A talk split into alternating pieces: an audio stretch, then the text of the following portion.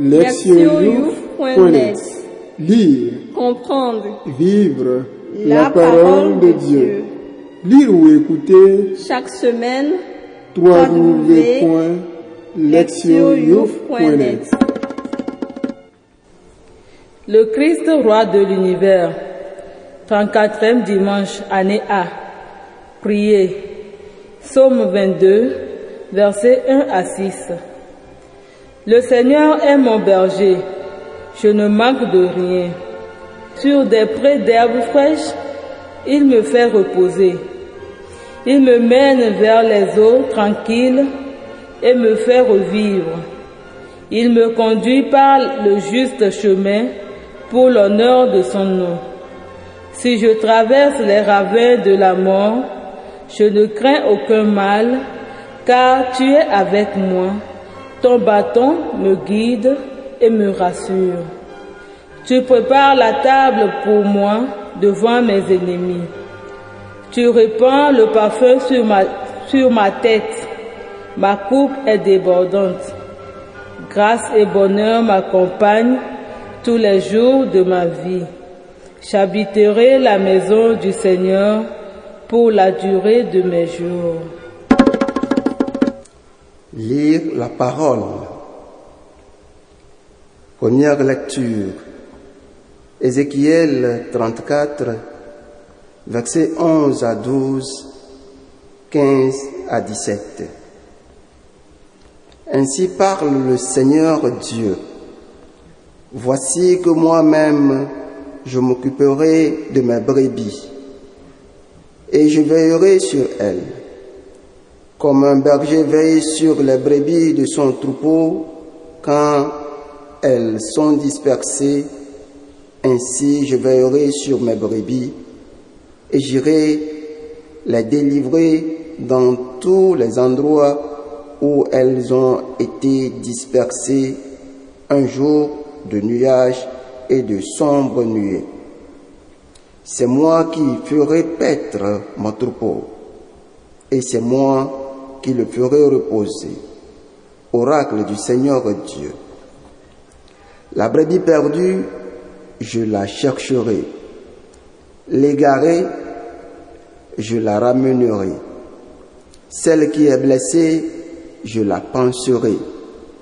Celle qui est malade, je lui rendrai des forces. Celle qui est grasse et vigoureuse, je la garderai, je la ferai paître selon le droit.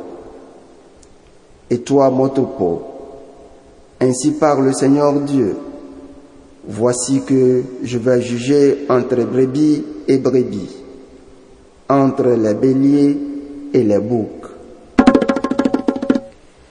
Deuxième lecture.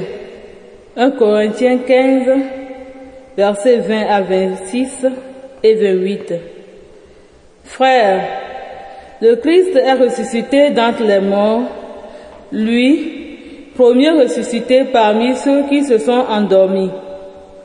Car la mort étant venue par un homme, c'est par un homme aussi que vient la résurrection des morts.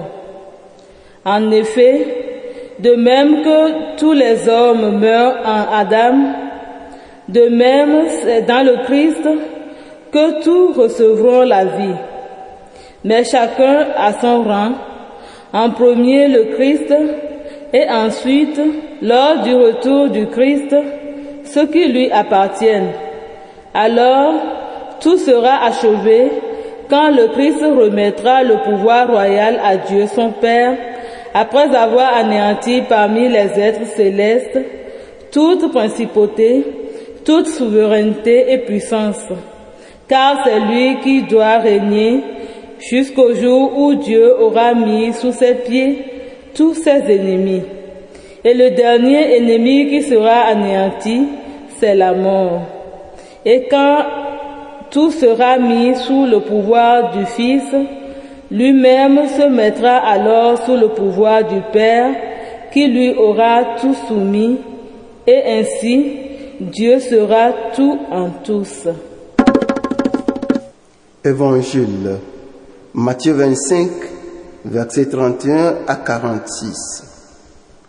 En ce temps-là, Jésus disait à ses disciples, Quand le Fils de l'homme viendra dans sa gloire, et tous les anges avec lui, alors il siégera sur son trône de gloire. Toutes les nations seront rassemblées devant lui, il séparera les hommes les uns des autres, comme le berger sépare les brebis des boucs. Il placera les brebis à sa droite et les boucs à gauche. Alors le roi dira à ceux qui seront à sa droite, Venez, les bénis de mon Père, recevez en héritage le royaume préparé pour vous depuis la fondation du monde. Car j'avais faim et vous m'avez donné à manger. J'avais soif et vous m'avez donné à boire. J'étais un étranger et vous m'avez accueilli. J'étais nu et vous m'avez habillé. J'étais malade et vous m'avez visité. J'étais en prison et vous êtes venus jusqu'à moi. Alors les justes lui répondront, Seigneur, quand est-ce que nous t'avons vu? Tu avais donc faim et nous t'avons nourri. Tu avais soif et nous t'avons donné à boire. Tu étais un étranger et nous t'avons accueilli. Tu étais nu et nous t'avons habillé. Tu étais malade ou en prison. Quand sommes-nous venus jusqu'à toi? Et le roi leur répondra, Amen, je vous le dis. Chaque fois que vous l'avez fait à l'un de ces plus petits de mes frères, c'est à moi que vous l'avez fait. Alors il dira à ceux qui seront à sa gauche, Allez-vous-en l'un de moi, vous les maudits dans le feu éternel préparé pour le diable et ses anges, car j'avais faim et vous ne m'avez pas donné à manger. J'avais soif et vous ne m'avez pas donné à boire. J'étais un étranger et vous ne m'avez pas accueilli. J'étais nu et vous ne m'avez pas habillé.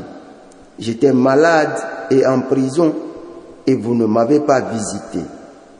Alors ils répondront eux aussi, Seigneur, quand avons-nous vu avoir faim, avoir soif, être nu, étranger, malade ou en prison, sans nous mettre à ton service Il leur répondra, Amen, je vous le dis, chaque fois que vous ne l'avez pas fait à l'un de ces plus petits, c'est à moi que vous ne l'avez pas fait. Et ils s'en iront, ceux-ci, au châtiment éternel et les justes à la vie éternelle. Entendre la parole. Le thème. Soyez attentifs. La liturgie de ce jour clôture l'année A. Les lectures des deux dimanches précédents étaient centrées sur la préparation aux événements de la fin, tant au niveau de la vie personnelle qu'à celui de l'histoire collective, avec son double message, se préparer et développer. Aujourd'hui, nous en arrivons à la conclusion avec une réflexion sur le jugement dernier auquel s'ajoute l'élément final de cette séquence qui peut se résumer en cette unique admonition. Soyez attentifs. Le prophète Ézéchiel réfléchit maintes et maintes fois sur ce qui a mené à la destruction de Jérusalem et de son temple bien-aimé. Il accuse les responsables, les bergers d'Israël, d'avoir abusé le, peuple et d'avoir conduit le pays à sa perte. Confère Ézéchiel 34, versets 1 à 10. Dans la présente lecture, le prophète parle d'un nouveau chef, le bon berger. lequel est Dieu lui-même. Ézéchiel annonce que Dieu restaurera la communauté dispersée et deviendra son berger. Or, la première tâche du berger est de, rassembler en un troupeau les brebis dispersées. Ainsi, le prophète prévoit-il que Dieu mettra un terme à l'exil et recréera la communauté d'Israël, dont il fera de nouveau son peuple.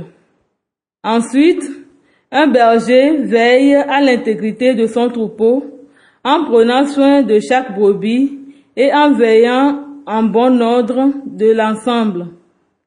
Ézéchiel annonce donc que Dieu protégera son peuple en le conduisant, en le gardant et en le soignant.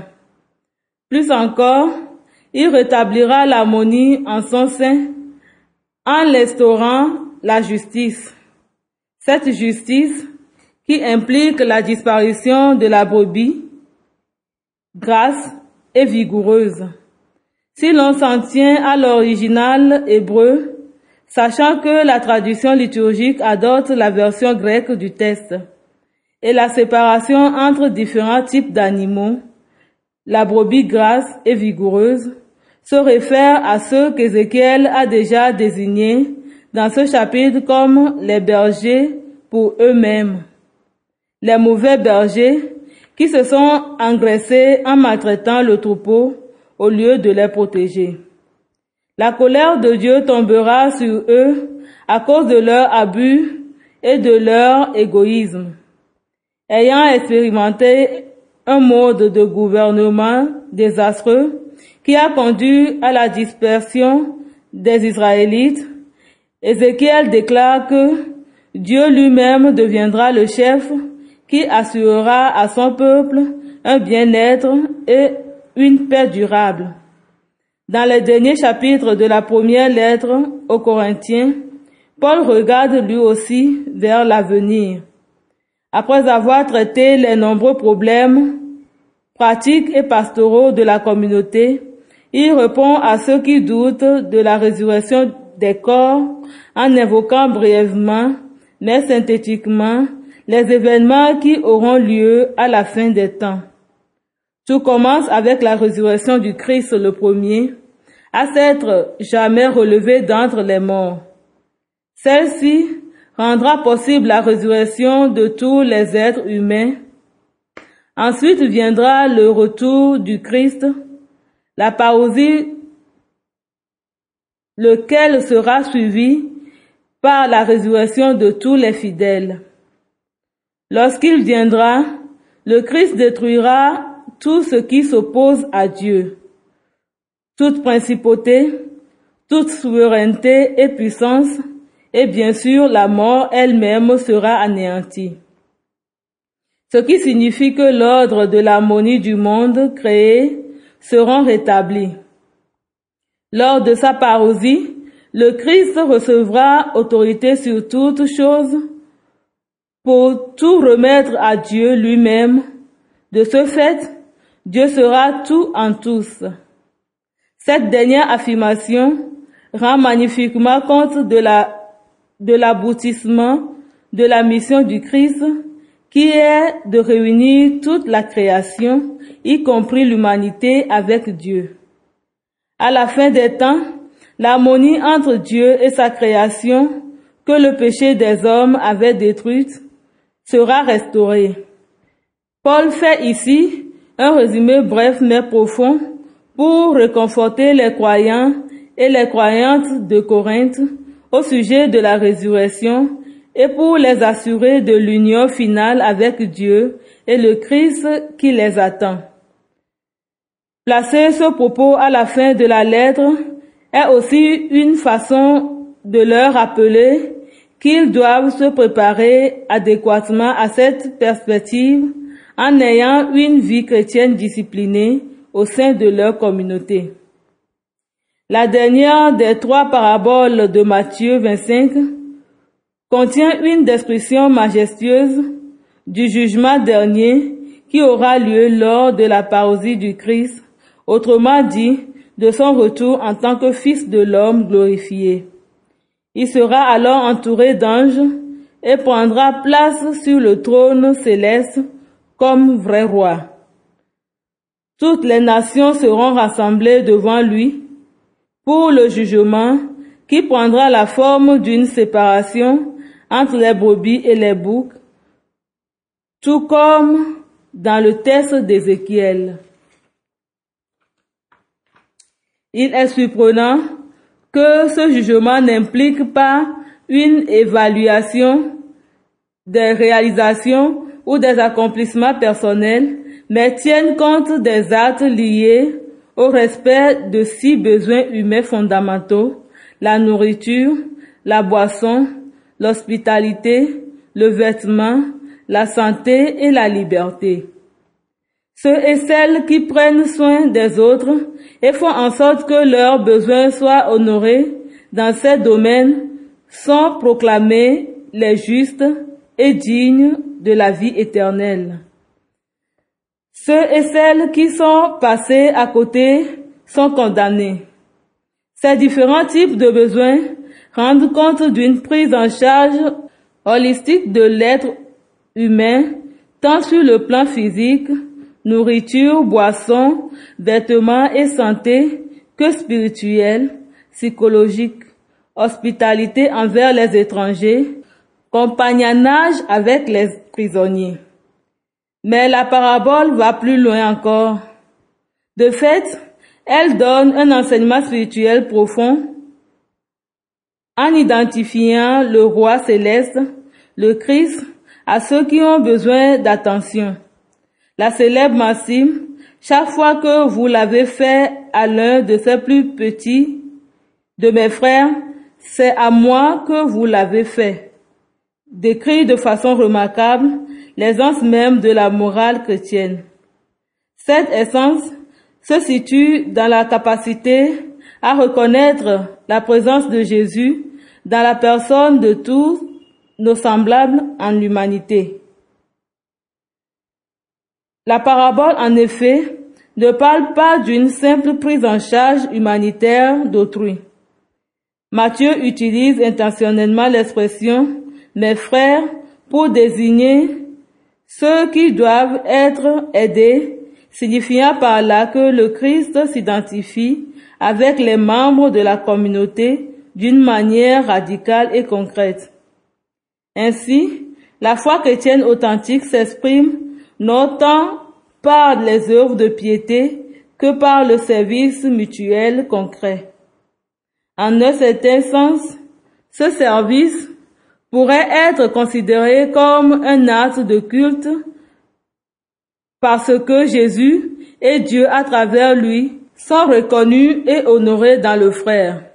Cette parabole nous apprend que se préparer au jugement dernier va de pair avec une approche contemplative de la vie qui reconnaît la présence divine en tout être humain, tout particulièrement s'il s'agit d'un chrétien.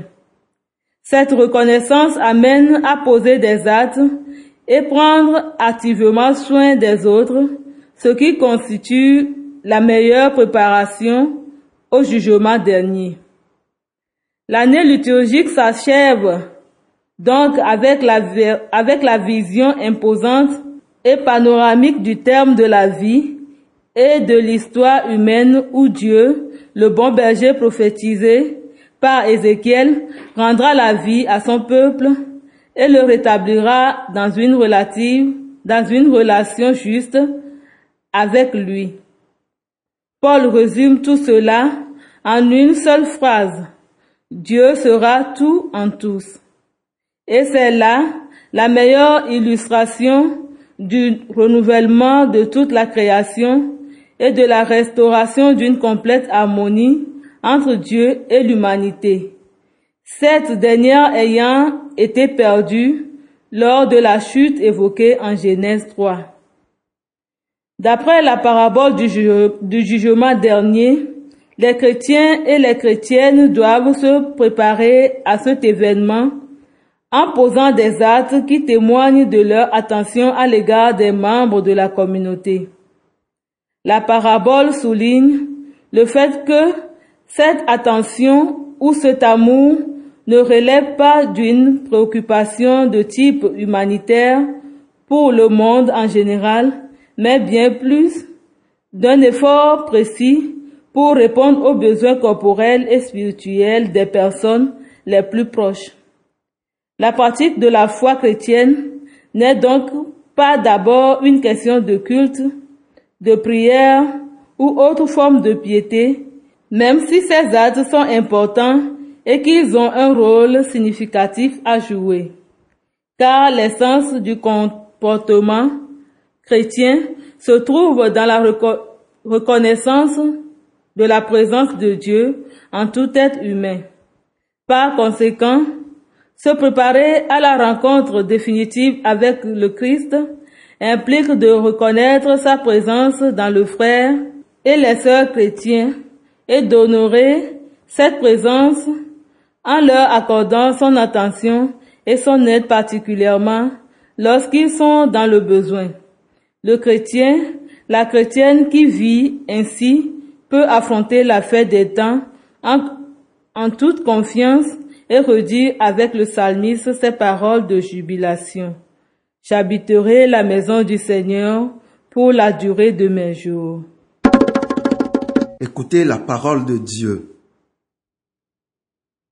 On rencontre cette histoire d'un homme riche. Alors que les anges de Dieu l'escortaient vers sa maison d'éternité, ils passèrent près d'une magnifique demeure. L'homme demanda, À qui est cette maison? L'un des anges lui répondit, C'est la future maison de l'un de vos serviteurs sur la terre. Dans son excitation, le riche rétorqua, Magnifique.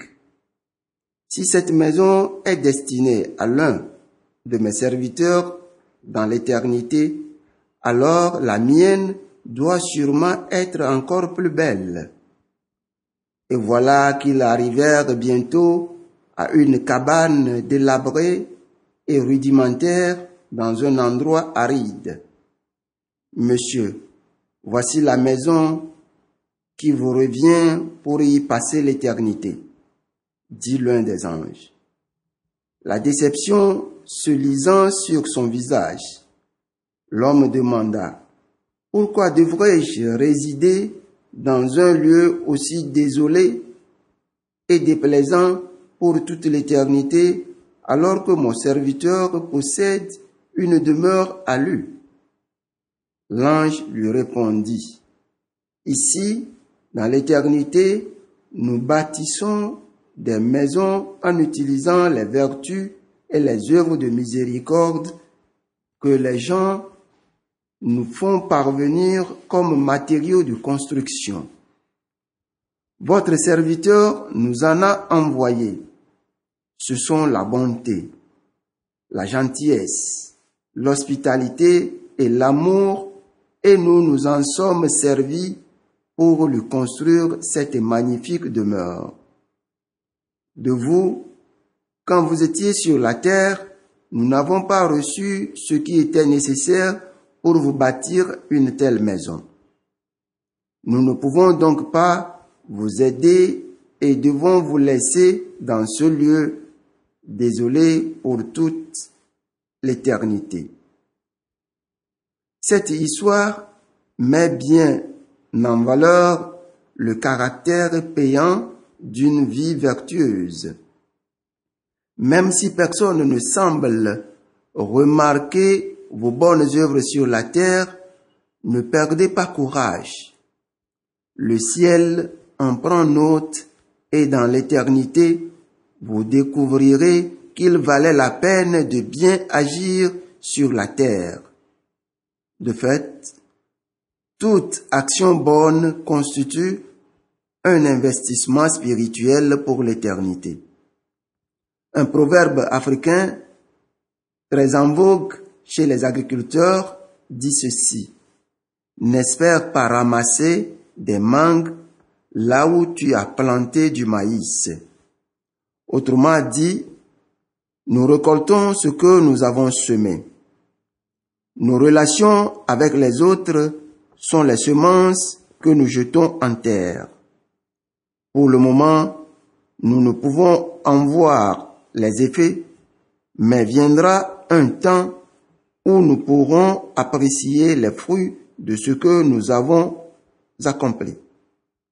Nous utilisons fréquemment l'expression c'est un spirituel ou c'est une spirituelle pour désigner quelqu'un que nous voyons toujours en train de prier à l'église ou de lire la Bible. C'est très bien. Mais dans notre test évangélique, Jésus nous aide à prendre conscience qu'une personne vraiment spirituelle soin de la famille humaine. Amen, je vous le dis. Chaque fois que vous ne l'avez pas fait à l'un de ces plus petits, c'est à moi que vous ne l'avez pas fait. Être attentif à une personne, c'est voir le Christ en elle et répondre à ses besoins avec amour. Un proverbe dit que c'est dans le besoin qu'on reconnaît ses amis. Il existe dans nos communautés chrétiennes et dans notre voisinage des gens qui sont comme des brebis errantes et qui crient leurs besoins d'attention et d'aide. Ils viennent à l'église et s'assoient sur les mêmes bancs que nous, mais dans le fond de leur cœur, ils souffrent terriblement. Certains et certaines ont de graves problèmes de couple ou de famille et auraient besoin de quelqu'un à qui parler. D'autres connaissent une crise financière dont ils n'espèrent plus sortir. Certains et certaines sont malades, physiquement ou spirituellement. D'autres vivent dans l'isolement car personne ne prend vraiment soin d'eux. Paradoxalement, nous ouvrons les yeux pour regarder l'Eucharistie qui est offerte sur l'autel dans le sanctuaire, mais nous les fermons quand il s'agit de prendre en compte les vrais besoins de notre frère ou de notre sœur qui est assis ou assise à côté de nous. Un proverbe dit ceci, Quand je mourrai, Dieu ne se souciera pas de la taille de ma tête pour voir si j'ai engrangé du savoir, mais il s'intéressera à mon cœur pour voir si j'ai vraiment aimé. Au moment de notre mort, les seules choses que nous pourrons emporter dans l'éternité sont nos vertus ou nos vices. En fin de compte, ce qui importe est la façon dont nous avons traité les autres. Quand le Christ roi viendra, il rassemblera auprès de lui tous ceux et toutes celles qui ont témoigné d'une réelle attention aux membres de leur communauté. L'amour a des mains et des pieds. Il s'empresse de relever ceux et celles qui sont à terre, piétinés par notre société, et il les étreint dans ses bras secourables. Proverbe. N'espère pas ramasser des mangues là où tu as planté du maïs. Proverbe africain. Agir, s'examiner. Quelle est mon attitude à l'égard de ceux et celles qui se débattent dans leurs problèmes? Est-ce que je me sens concerné et leur tends une main secourable? Répondre à Dieu. Je choisis de m'asseoir en silence et en présence de Dieu. J'essaie de me rappeler ceux et celles que je connais et qui ont besoin d'une attention aimante. Dans ma prière, j'offre à Dieu ces personnes. Répondre à notre monde. Dans la prière, je décide de faire la différence dans la vie de telle ou telle personne, par un mot gentil ou par une action bienveillante. Ensemble, en tant que groupe, nous choisissons de poser un geste humanitaire en adoptant ou en visitant une institution qui prend soin des personnes nécessiteuses de notre société. Priez. Priez. Père éternel, fais de moi un instrument de ton amour.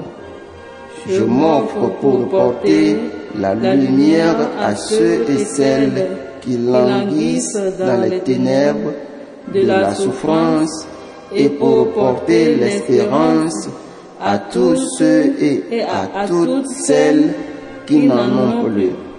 Je te le demande par le Christ notre Seigneur. Amen. www.lectionyouth.net Lire, comprendre vivre la parole de Dieu, lire ou écouter chaque semaine